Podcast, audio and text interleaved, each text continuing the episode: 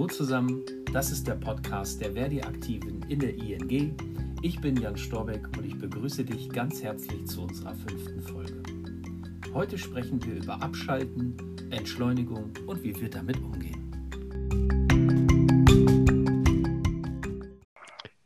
Gerade in Zeiten des Homeoffice verschwimmen die Grenzen zwischen Arbeit und Privat ja immer mehr.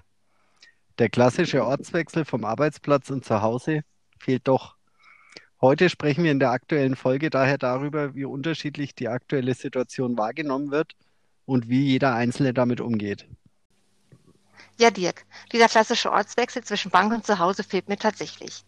Um dann aber wenigstens ein bisschen unterwegs zu sein, gehe ich abends gerne mit meinen Hunden eine große Runde spazieren.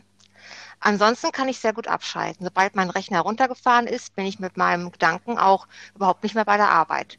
Das ging mir genau, also es ging mir schon im Büro bereits so und von zu Hause ist es auch nicht anders. Ja, das kenne ich genau. Laura, muss ich dir recht geben. Ich bin auch erst seit kurzem im Homeoffice, aber habe für mich festgestellt, ob ich hier bin oder im Büro, ich kann mich überall gut abgrenzen.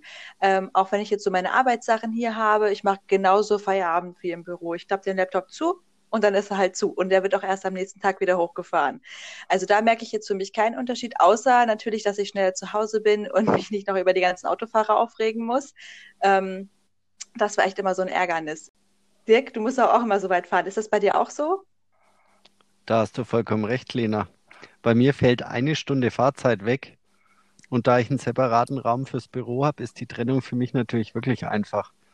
Ich mache die Tür zu und dann ist es gut. Liegt aber auch natürlich daran, dass wir in der Telefonie ja keine Stapel auf dem Schreibtisch haben. Das heißt, da ist es eher einfacher abzuschalten. Und seit ich kein Diensthandy mehr habe, klingelt es dann auch nicht mehr. Wie ist das bei dir, Jan? Klingelt es bei dir noch oft? Ja, das würde es eigentlich abends auch manchmal noch tun und äh, deswegen benutze ich immer den Nicht-Stören-Modus, damit das Smartphone äh, keinen Mucks mehr von sich gibt.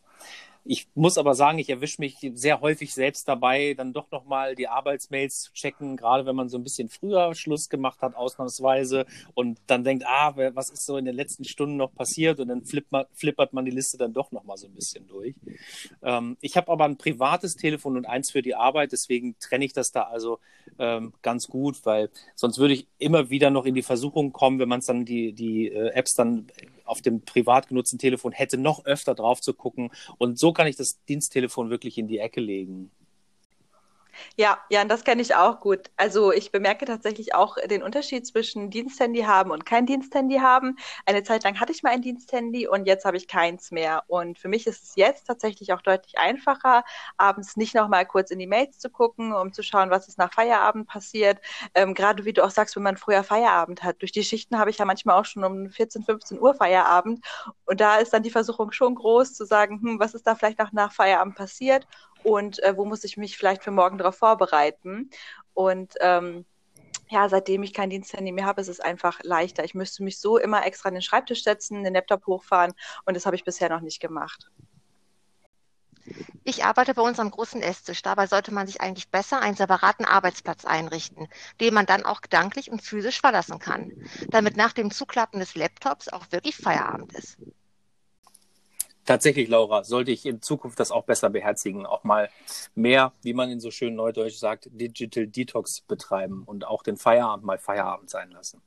Immerhin habe ich mich selbst so weit erzogen, dass ich die Geräte am Wochenende und im Urlaub auch wirklich komplett ausschalte und sie auch ausgeschaltet bleiben. Denn da irgendwelche Mails äh, ohne einen wirklichen Zusammenhang da zu lesen, das bringt dann auch nicht an der Stelle wirklich weiter. Lena, du hast neulich mal erwähnt, dass du dir da auch irgendwo Mauern einziehst. Ja, genau. Also ich habe ja auf meinem privaten Handy auch Arbeits-WhatsApp-Gruppen und ähm, habe mich aber jetzt tatsächlich bewusst dafür entschieden, dass ich diese Gruppen im Urlaub auf Stumm stelle. Weil genauso wie du sagst, es bringt nichts irgendwie was zusammenhangslos zu lesen. Und ähm, ja, die WhatsApp-Gruppen gehen natürlich weiter, auch wenn ich Urlaub habe aber ich will mich einfach dann auch mal mit, nicht mit den Themen befassen. Und deswegen stelle ich sie auf stumm und ähm, habe auch bisher dann immer nicht reingeguckt. Also es klappt tatsächlich bei mir ganz gut. Ähm, manchmal gehe ich auch im Urlaub einfach noch ein bisschen weiter und lasse das Handy auch wirklich im Hotel oder im Apartment liegen und genieße einfach komplett die Zeit mal ohne Handy. Ist auch mal schön tatsächlich. Solche WhatsApp-Gruppen habe ich zum Glück nicht. Daher beschäftigen mich in meinem Privatleben auch keine Arbeitsthemen.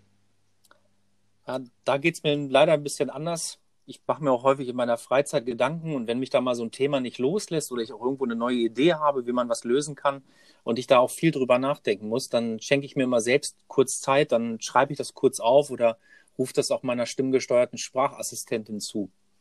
Dann kann ich das Thema für mich einfach gedanklich abhaken und habe den Kopf einfach wieder frei. Das klingt ja ganz gut, wie du das handhabst. Hat denn jemand von euch irgendwelche Feierabendrituale? Für eine gute Abgrenzung kann es immer helfen, sich so ein Ritual zum Feierabend äh, anzugewöhnen. Ich trinke zum Beispiel immer einen Kaffee, wenn ich den Laptop gerade zugeklappt habe.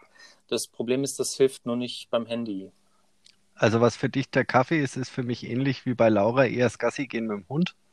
Ich klappe den Laptop zu, schnapp mir die Leine und bin dann erstmal 45 bis 60 Minuten zu Fuß mit dem Hund unterwegs. Da kann man super abschalten und hat die Arbeit ganz schnell vergessen.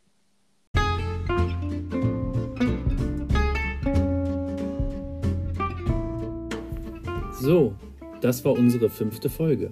Wir hoffen, du kannst etwas für dich mitnehmen. Alles Gute und bis bald. Wir hören uns.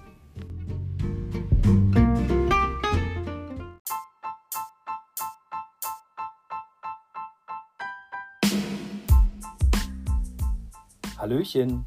Hier ist noch eine kleine Belohnung für alle, die bis zum Schluss dabei geblieben sind.